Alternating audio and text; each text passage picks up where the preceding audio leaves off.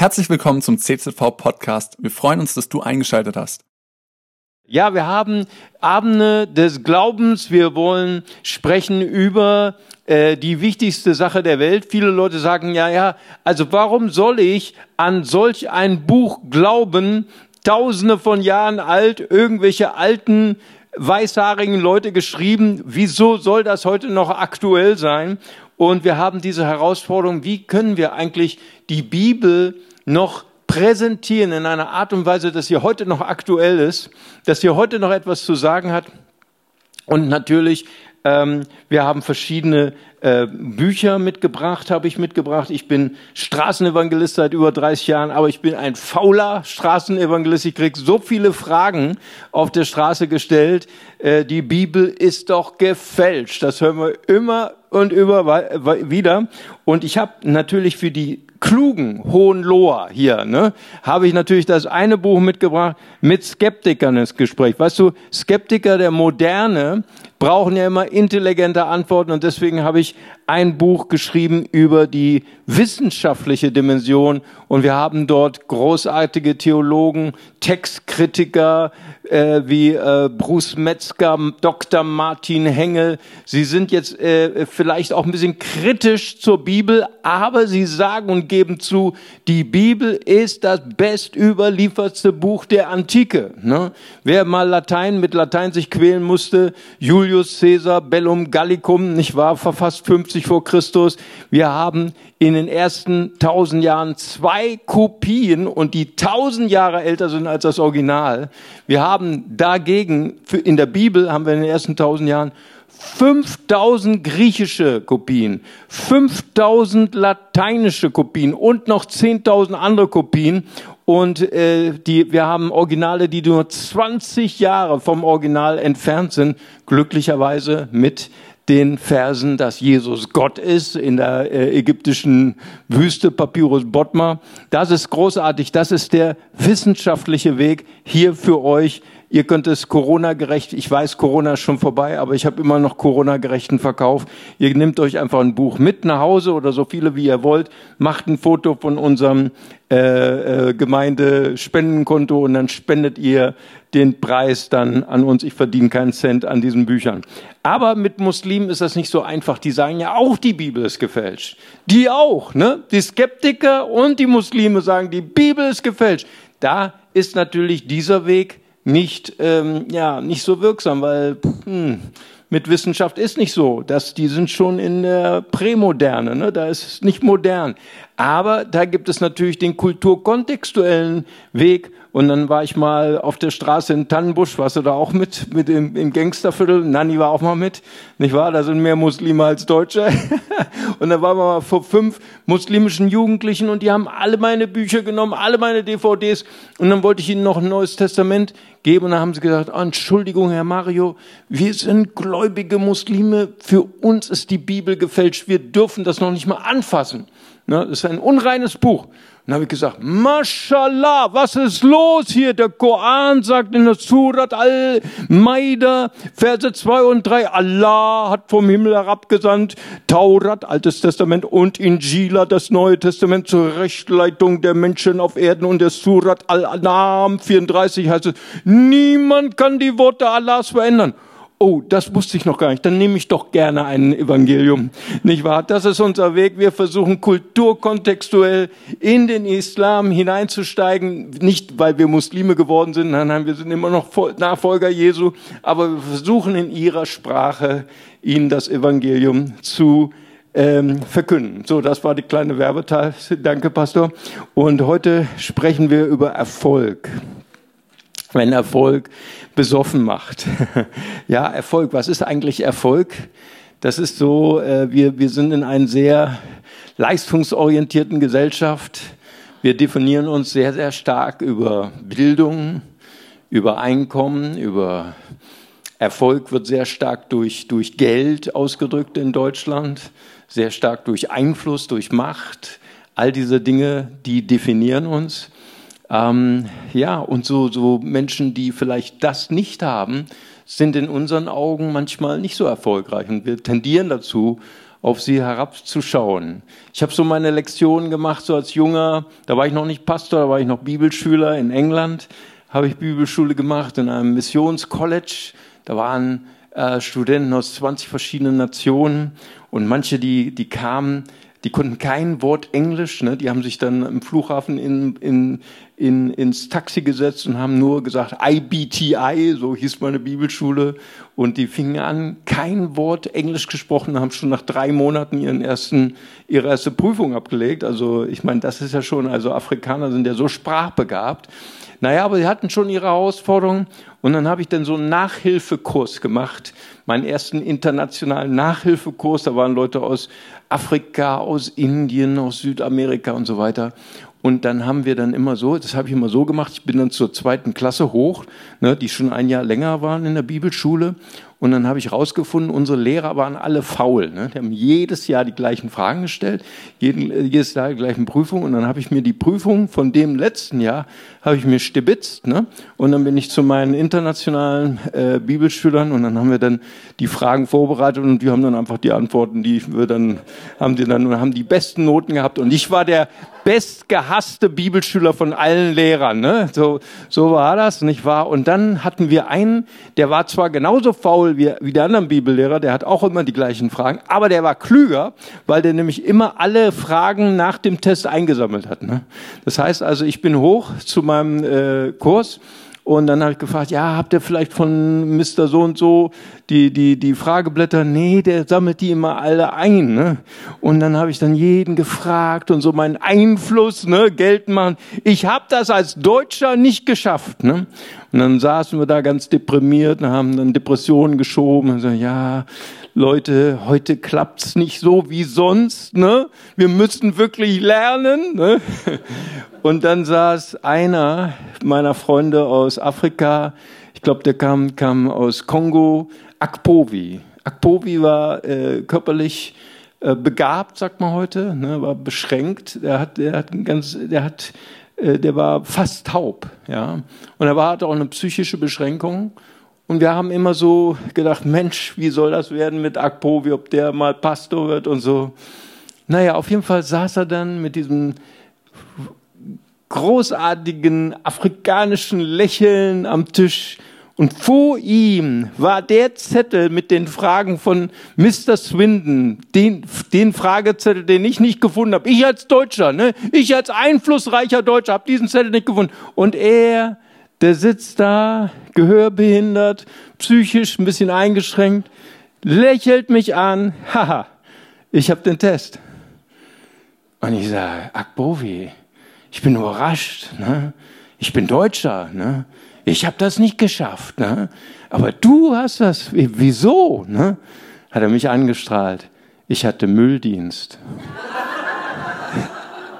Ne? Der war zwar klug, der Mr. Swinton, ne? der hat zwar alle eingesammelt, aber er hat sie alle ungeschreddert weggeschmissen. Das war sein Fehler. Ne? Und Akbovi hatte Mülldienst. Und es war wie so eine Erscheinung, es war wie so eine Erleuchtung. Und seitdem ich wusste ich, niemals wirst du einen Internationalen unterschätzen. Niemals wirst du einen psychisch begrenzten, einen körperlich begabten oder behinderten Menschen unterschätzen oder verabsehen. Jeder Mensch mit seiner Begrenzung ist ein Geschenk von Gott. Einer meiner besten Mitarbeiter, Antonio, kommt aus Angola. Er ist als Kind im Bürgerkrieg aufgewachsen. Er hat drei Schrapnells von einer äh, Granate in, in hinten in den Stamm, in, in, in, seine, in seinen Hinterkopf bekommen. Und er war scheintot. Seine Eltern haben ihn in die Grube gelegt, sollte begraben werden. Und sein Cousin kommt, ist Arzt, hat ihn nochmal untersucht und so, was seid ihr bekloppt, ne? er lebt noch. Hat ihn aus dem Grab rausgeholt, sein, sein Cousin, und sie haben ihm das Leben gerettet. Antonio ist heute noch äh, körperlich eingeschränkt, er, er, er hinkt, er ist einer der besten in seiner DAA, das heißt, es ist eine Einrichtung in Bonn für, für internationale Studenten.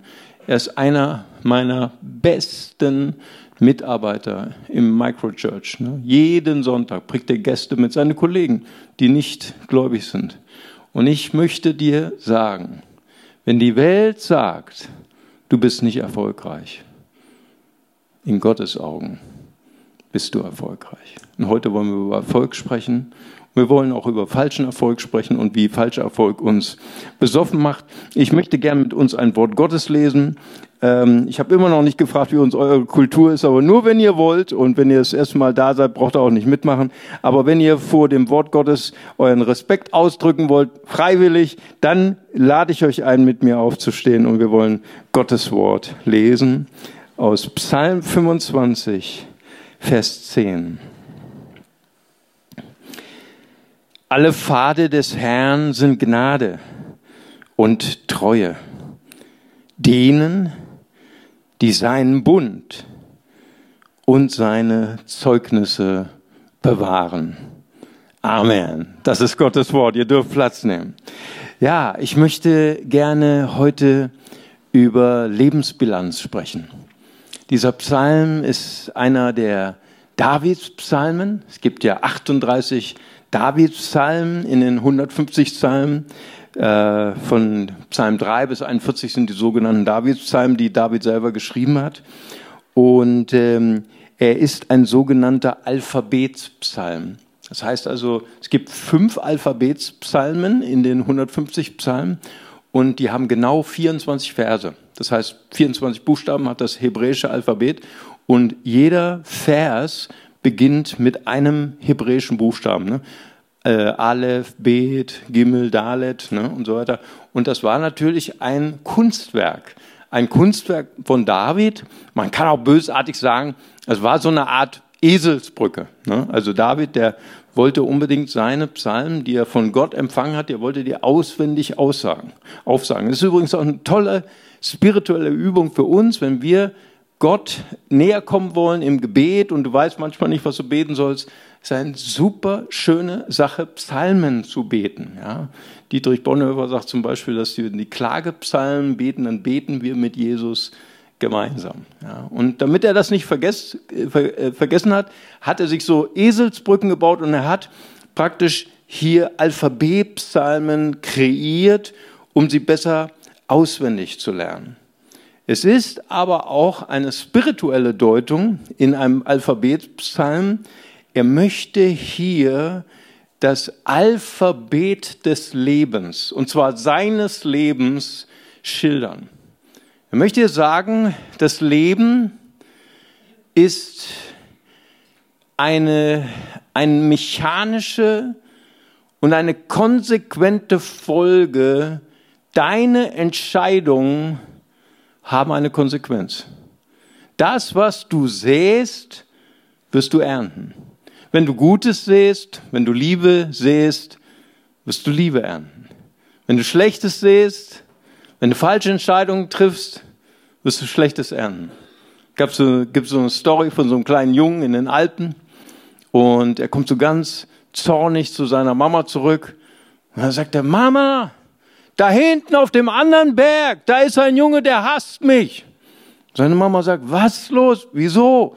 Ja, ich bin jetzt gerade von dem Berg gewesen und ich habe in den Berg zu dem anderen Berg geschrien, ich hasse dich, ich hasse dich. Kam es zurück. Ne? Dann habe ich noch lauter geschrieben, ich hasse dich, ich hasse dich. Noch lauter kam es zurück. Ne? Und ich werde, dieser Junge hasst mich. Und dann sagt seine Mama, es war eine sehr weise Mama, sagte, nein, du musst, du darfst nicht sagen, ich hasse dich, du musst was Nettes sagen. Sag, ich liebe dich. Und dann ist er zu dem Berg, hat er seiner Mama, hat er nicht richtig geglaubt, ne? Aber ist er wieder zu dem Berg zurück und hat er gerufen, ich liebe dich, ich liebe dich. Wow. Weißt du, das ist das, was David ausdrücken will mit diesem Alphabetspsalm. Das Leben ist wie ein Alphabet. Wer A sagt, muss B sagen. Nach Aleph kommt Bet, nach Bet kommt Gimmel, nach Gimmel kommt Dalet. Er macht hier im Psalm 25, und vielleicht könnt ihr den Psalm ja heute Abend nochmal zu Hause lesen, macht er eine, einen Kassensturz mit seinem Leben. David ist hier schon am Ende, am Abend seines Lebens. Er ist schon ein älterer Mann. Er hat sein Leben schon gelebt.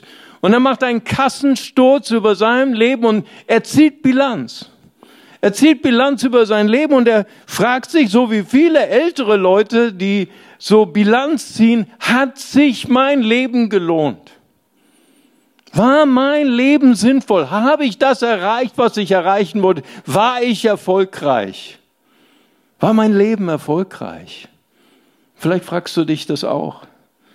Vielleicht fragst du dich auch als junger Mensch, wann werde ich sagen in meinem Leben, dass mein Leben sinnvoll war oder erfolgreich war? Ich mache das manchmal, wenn ich in neuen Bundesländern war, dann frage ich genau diese, diese Frage zu den jungen Leuten. Wenn du alt bist, wenn du irgendwann mal alt bist, was würdest du sagen, was musst du erreichen, damit du sagen kannst, mein Leben war sinnvoll?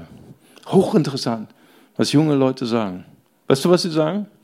Ehe, Familie. Wow. Ich meine, im Moment wird fast jede zweite Ehe geschieden. Ne? Wo, wo sieht man noch intakte Familien? Wahnsinn. Der Wunsch ist da. Der Wunsch ist da. Ich möchte ein sinnvolles, ein erfolgreiches Leben führen.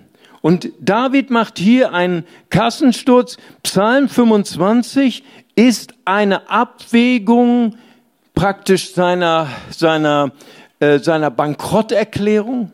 David hat viele, viele falsche Entscheidungen in seinem Leben getroffen und er wägt es ab mit Gottes Gnade. Es ist ein Klagegesang über seinen Fehler, die er getroffen hat in seinem Leben und ein Lobgesang mit Gottes Gnade, über Gottes Gnade. Und er konzentriert sich in diesem einen Vers, in Vers 10, auf vier Begriffe.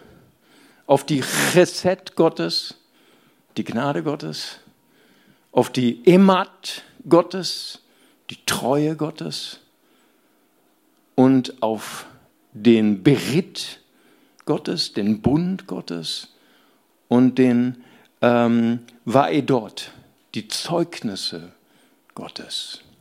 Das sind die vier Begriffe, auf die er sich konzentriert. Und seine erste Lebensbilanz ist die nüchterne.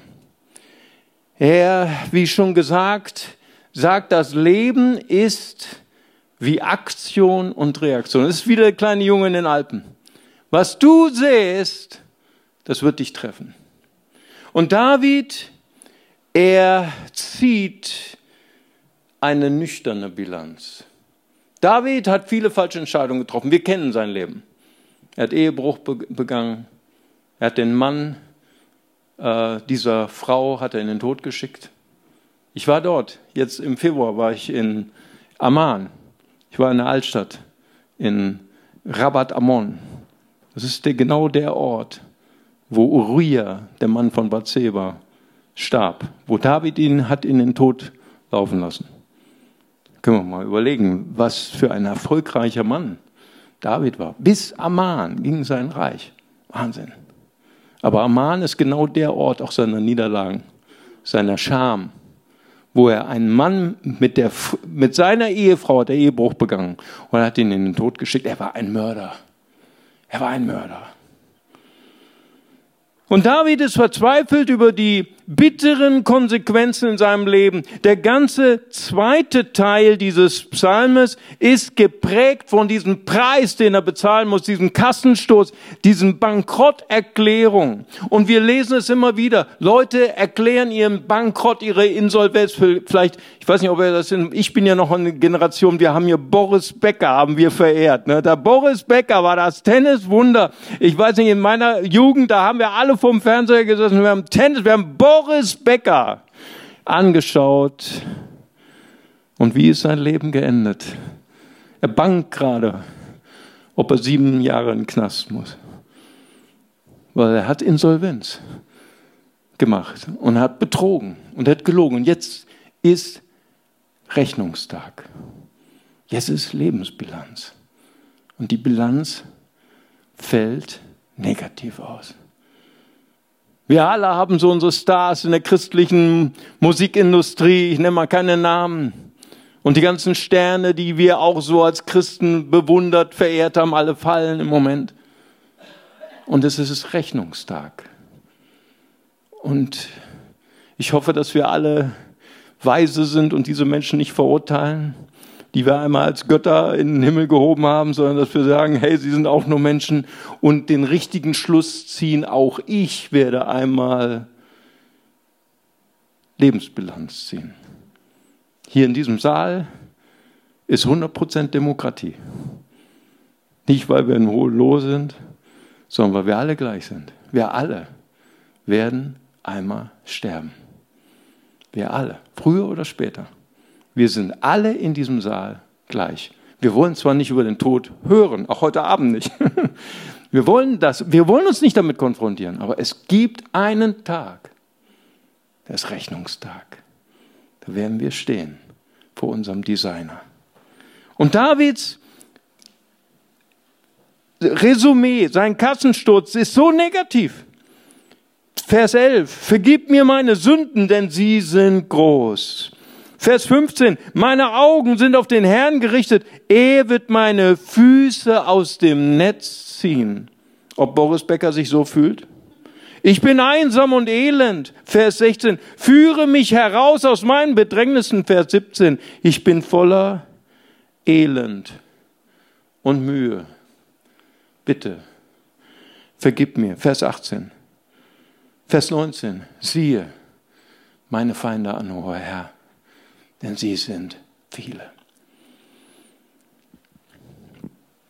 Ich werde nie den Tag vergessen. Das ist ja immer so der Preis, den wir als Pastoren bezahlen. Ne? Kam jemand in mein Büro legte einen Revolver auf den Tisch. Oh Herr, ist der Tag schon gekommen? Und sagte, ich komme gerade aus dem Wald. Ich wollte mich heute erschießen. Ich sage, was passiert? Ich kann keine Nacht schlafen. Er war Mitglied einer Spezialeinbrecherbande. Sie waren top ausgerüstet. Die haben Polizeifunk abgehört. Sie sind in Sparkassen, Hauptzentrale eingebrochen. Sie haben Computer entwendet, alles Mögliche. Und die Polizei damals in äh, Rhein-Sieg-Kreis hat extra ein Spezialkommando äh, eingerichtet, um diese Bande zu, zu fangen. Und sie konnten sie nicht fangen, sie waren immer einen Schritt voraus. Und eines Tages haben sie einen Fehler gemacht, eine falsche Entscheidung getroffen und er war vor Gericht. Und, sage, und er sagte, ich kann nicht mehr schlafen, ich finde keinen Frieden mehr. Ich habe einen sehr guten Rechtsanwalt, der kann mich rauspauken. Herr Pastor, was soll ich tun? Weißt du, was ich gemacht habe? Was ich gesagt habe? Geh vor Gericht und geh ins Gefängnis. Die Antwort hat ihm nicht gefallen. Und er schrieb mir einen Brief aus dem Gefängnis. Er hat das denn doch gemacht. Er sagte, danke, Herr Pastor. Ich habe Frieden gefunden. Ich kann wieder schlafen. Lebensbilanz. Lebensbilanz. Vers 8. Gütig und gerade ist der Herr. Weißt du, Gott ist nicht nur so ein Milchbubi, ach, ist doch nicht so schlimm. Nein, Gott ist gütig und gerade. Er unterweist die Sünder. Und in Vers 9 heißt es, ähm, du leitest den Sanftmütigen mit Recht. Ja, manchmal ist Kassensturz nicht so einfach. Aber wenn, uns, wenn wir uns entscheiden, nicht unser Herz hart werden zu lassen, sondern unser Herz, so wie hier der Kollege, der Einbrecher. Übrigens sind wir ja dann, kurz bevor er ins Gefängnis gegangen ist, sind wir eingeladen worden von Siegburger Sparkasse äh, der Hauptzentrale. Und die erwarteten schon auf uns, ne? unten im Foyer. Ne? Ich, ich kam hier mit dem Meister Einbrecher. Wir warten schon auf Sie. Im vierten Etage, da wartet schon der Vorstand. Wow. Wir sind hoch, gab lecker Kuchen, Kaffee. Ne? Der Vorstand saß da, Krawatte, Anzug, ich mit dem Einbrecher am Tisch. Und er sagt, wir sind sehr froh, dass Sie heute hier sind. Ich sage, jetzt bin ich mal gespannt. Ne? Könnten Sie uns helfen zu erkennen, wie wir unsere Sparkassen besser sichern können? Kein Problem. Danach ist er im Knast. Gott ist gütig, aber er ist auch gerade. Wenn wir unser Herz weich machen, dann lehrt er uns seine Wege. David sagt im Psalm 10, deine Wege sind Gnade und Treue. Emat. Emat heißt nicht nur Treue, sondern Emat heißt Wahrheit. Heißt auch Wahrheit. Gott ist wahrhaftig zu sich selbst. Er ist sein, seiner selbst treu. Was er gesagt hat, das wird er auch erfüllen. Wenn Gott gesagt hat im Paradies zu Adam und Eva, an dem Tag, wo du vom Baum des, des, der Erkenntnis ist, dann wirst du wahrlich sterben. Sterben, sterben. Meine muslimischen Freunde sagen, äh, ich verstehe nicht, warum Gott so ein Opfer braucht. Isa Masih, wir lieben Isa Masih. Wieso lässt Gott seinen wunderbaren Propheten so einen brutalen Tod sterben? Wir feiern das jetzt zum Karfreitag. Die können das gar nicht verstehen. Theologen, Dr. Thomas Breuer, ne, wir haben heute von ihm gesprochen, kann das nicht verstehen. In einer modernen Welt kann man nicht mehr erklären, warum ein liebender Vater, der angeblich liebevoll sein soll, seinen geliebten Sohn so einen brutalen Tod hat sterben lassen. Wie schlecht muss ich denn sein, dass Gott so ein brutales Opfer für mich gibt? Es ist halt in der Emat Gottes begründet. Gott ist eben nicht so allmächtig wie im Islam. Im Islam ist die Souveränität Gottes, Allahs, unbegrenzt. Er kann tun, was er will. Gibt es eine Geschichte von einem Imam und er träumt von zwei Männern in einem Dorf, die im gleichen Nacht sterben. Ein Reicher, der sich nicht hält an die Gebote des Islam, rumhurt, sündigt und er sieht ihn im Paradies. Und ein armer Mann, der immer zu Hatsch gegangen ist, Salat, Zakat, Shahada, Hatsch, alles erfüllt hat. Und er brennt in der Hölle. Und der Imam wacht auf, sagt Allah, ich verstehe das nicht. Wieso der, der Sünder ist im Paradies und der, der Gerechte, der brennt in der Hölle? Allah, ich verstehe das nicht. Und Allah antwortet ihm, ich bin Allah. Ich kann tun, was ich will. Ich vergebe, wem ich will. Ich verfluche, wen ich will. Und unser Gott ist nicht unbegrenzt souverän. Er ist nicht unbegrenzt allmächtig. Er kann eins nicht. Er kann sein Wort nicht brechen. Es ist seine Emat, seine Treue, seine, seine Wahrheit. Er kann nicht sagen zu Adam, an dem Tag, wo du von der Frucht isst, wirst du sterben und sagen, ach, oh, lass mal mal fünf Grad sein, ne, Schwamm drüber, ach, habe ich nicht so gemeint. Nein, er ist gütig und gerade. Er ist gütig und gerade. Und doch ist er nicht wie die griechischen Götter der unbewegte Beweger. Ja, er ist der unbewegte Beweger. Ja, er hat die Welt geschaffen. Er ist nicht beeinflusst von den Gesetzen dieser Welt, von den Naturkräften dieser Welt. Nein, er ist der unbewegte Beweger. Aber die griechischen Götter, sie schauen herab auf die Ukraine. Sie schauen herab, wenn die Bomben in die Kinderkliniken fliegen, in die, in die Waisenhäuser fliegen, wenn Kinder sterben. Jeden Tag sterben Kinder. Die griechischen Götter sind unbewegte Beweger. Sie kalt, ohne Gefühl schauen sie herab. Aber Gott, er ist nicht apathisch. Jürgen Moltmann nennt das das Apaxie-Axiom. Die Götter sind unbewegt. Unbewegt von unserer Sünde, unbewegt von, von unserem Leid. Aber nicht Gott. Gott ist nicht apathisch. Weißt du, wenn ich apathisch bin, dann muss ich ins Krankenhaus. Ne? Dann kriege ich nichts mehr mit. Aber Gott ist voller Passion. Er ist nicht apathisch. Er ist voller Leidenschaft und Liebe zu dir. Warst du schon mal richtig verliebt? Warst du schon mal richtig verliebt und dein, dein Partner hat dich betrogen? Bist du auch apathisch? Ach ja, nicht so schlimm. Nein, nein, wir sind voller Passion. Eifersucht. Kennst du Eifersucht? Wer liebt, der leidet. Und wer nicht leidet in einer Beziehung, wer nicht leiden will, der liebt nicht. Jürgen Moltmann, ist nicht von mir. Ja. Gott leidet. Er leidet an uns, weil er uns liebt. wenn wir seine Wege verlassen, wenn wir nicht seinen Willen tun, wenn wir mit anderen Göttern gehen, wenn wir anderen Dinge wie zum Beispiel Erfolg zum Gott wählen, dann, dann leidet Gott und er ist eifersüchtig und will uns vernichten. Ja, warum ist Gott das zornig? Weil Gott passioniert ist. Aber am Kreuz hat seine Passion, hatte seinen Zorn ausgetauscht durch seine Passion der Barmherzigkeit. Gott ist gütig. Amen. Er wurde eins mit unserem Leid. Er wurde eins und ist gestorben für uns. Das ist die Passion Gottes. Nein, Gott ist nicht apathisch. Gott ist voller Passion. Und David in den ersten Versen des Psalms 25, er erinnert sich an die Gnade Gottes. Herr, ich erinnere mich trotz der Sünden meiner Jugend, Vers 7. Du bist voller Gnade und Güte.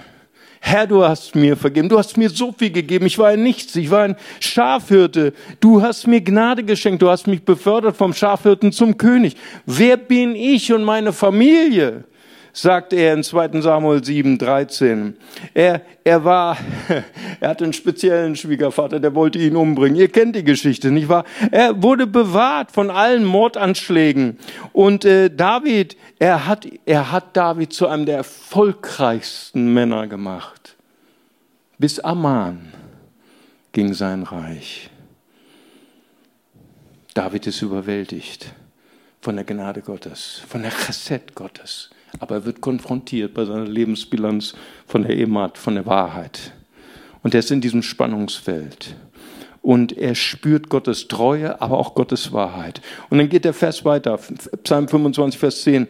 Die alle Pfade des Herrn sind Gnade und Treue denen, die meinen Bund und meine Zeugnisse bewahren.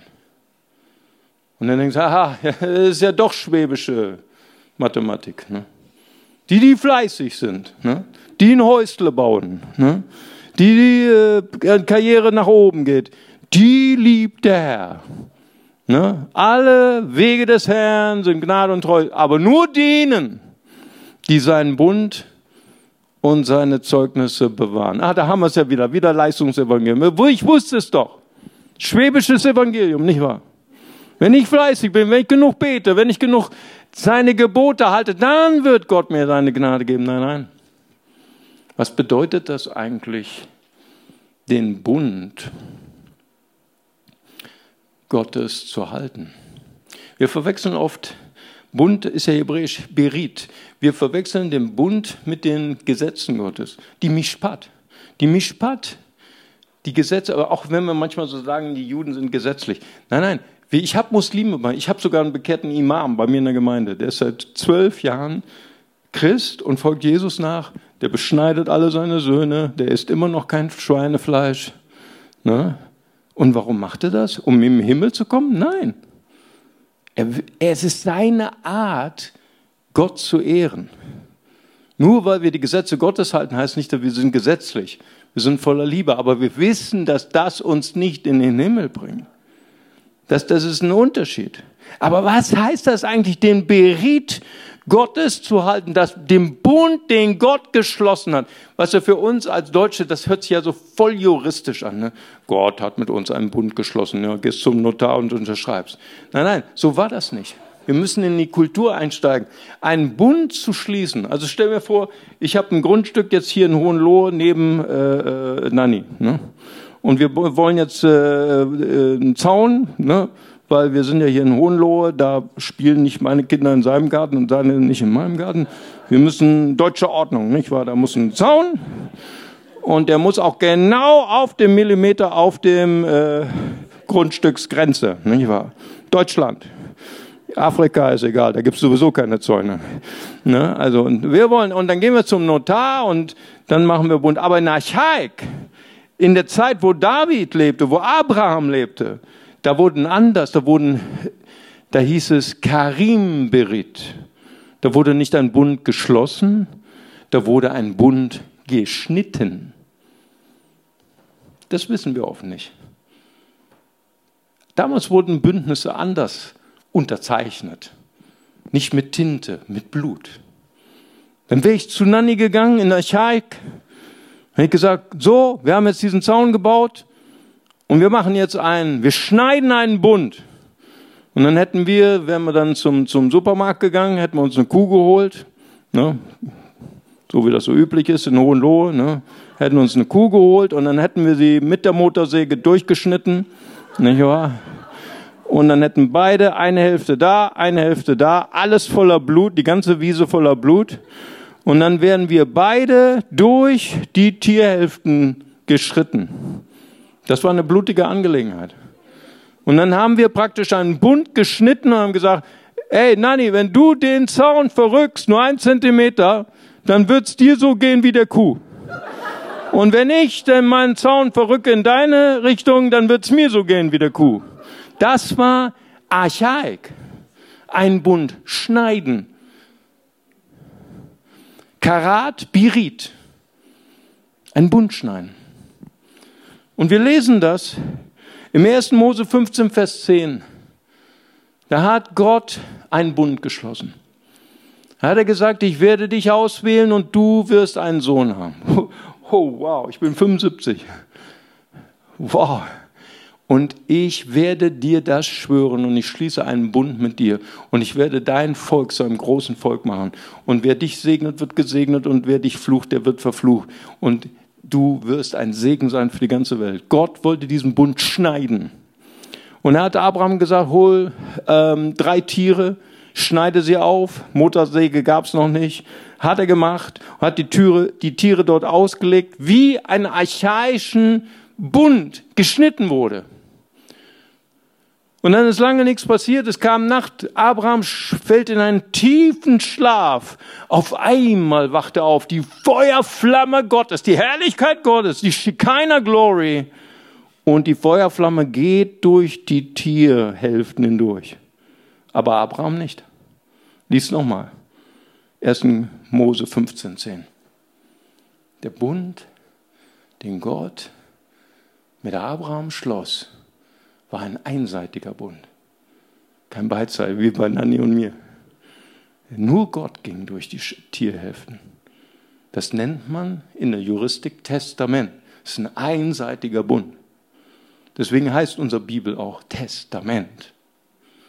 Und dieser Bund, den Gott mit Abraham schloss, hat Gott alle Konsequenzen der Fehlentscheidungen. Abraham hat viele Fehlentscheidungen getroffen.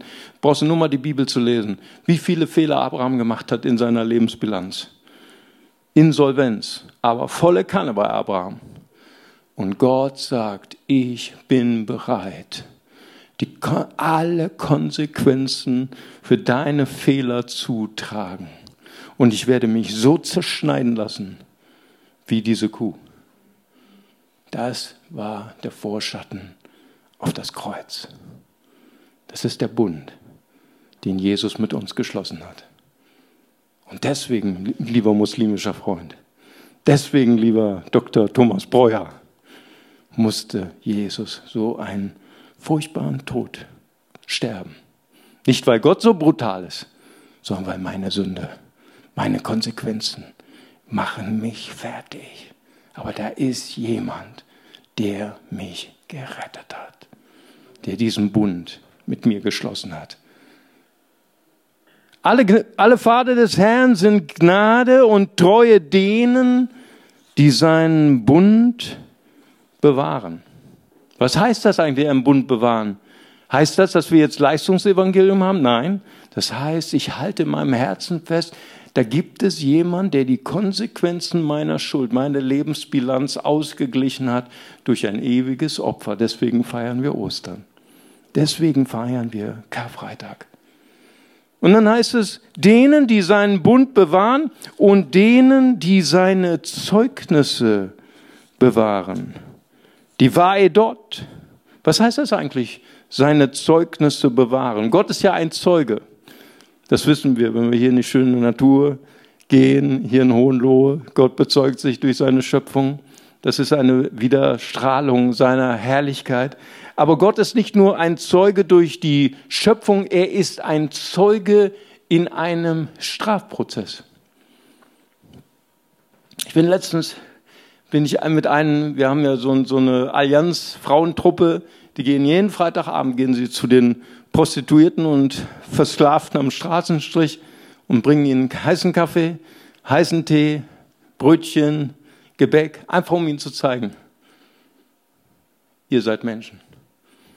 Ihr seid würdig. Ihr habt eine Würde. Sind meine persönlichen Helden. Und äh, letztens, äh, das war, ich glaube, im ersten Lockdown, haben sie dort eine Versklavte getroffen am Straßenstrich, mitten im Winter. Und sie hat gesagt, ich möchte raus, ich möchte, könnt ihr mich retten? Und ich sage, klar, dafür beten wir doch. Wir beten jede Woche dafür.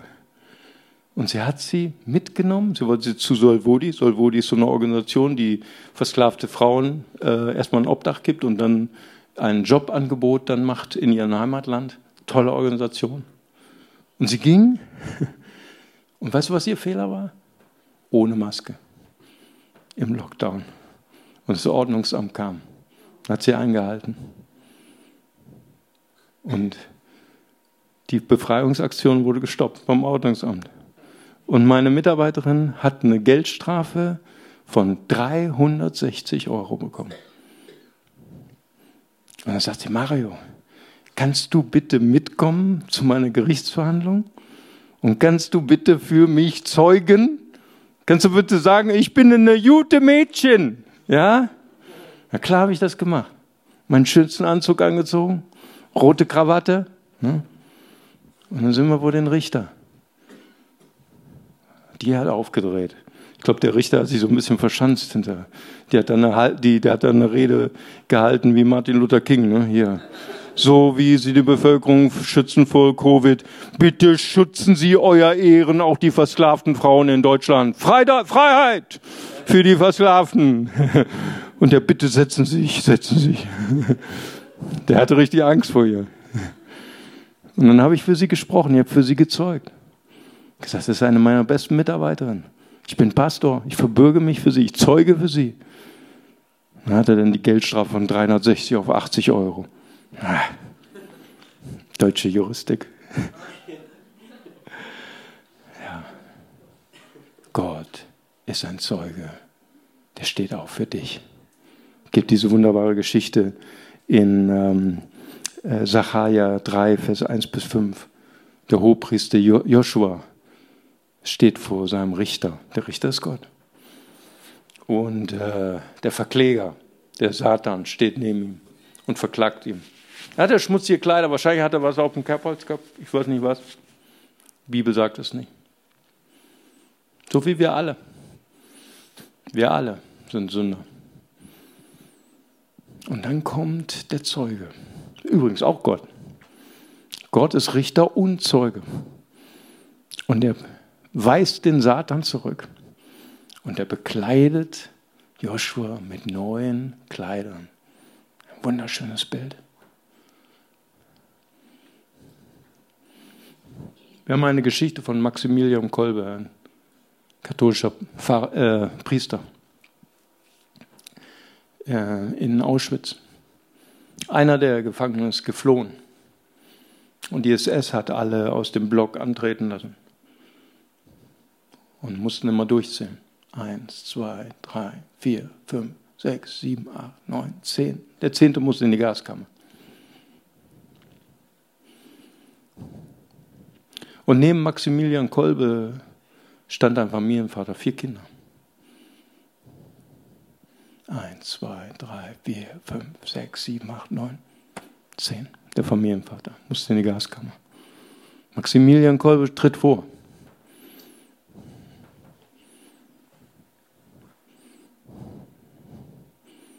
Herr Oberfeldwebel, SS, ich möchte etwas fragen. Darf ich für diesen Mann in die Gaskammer?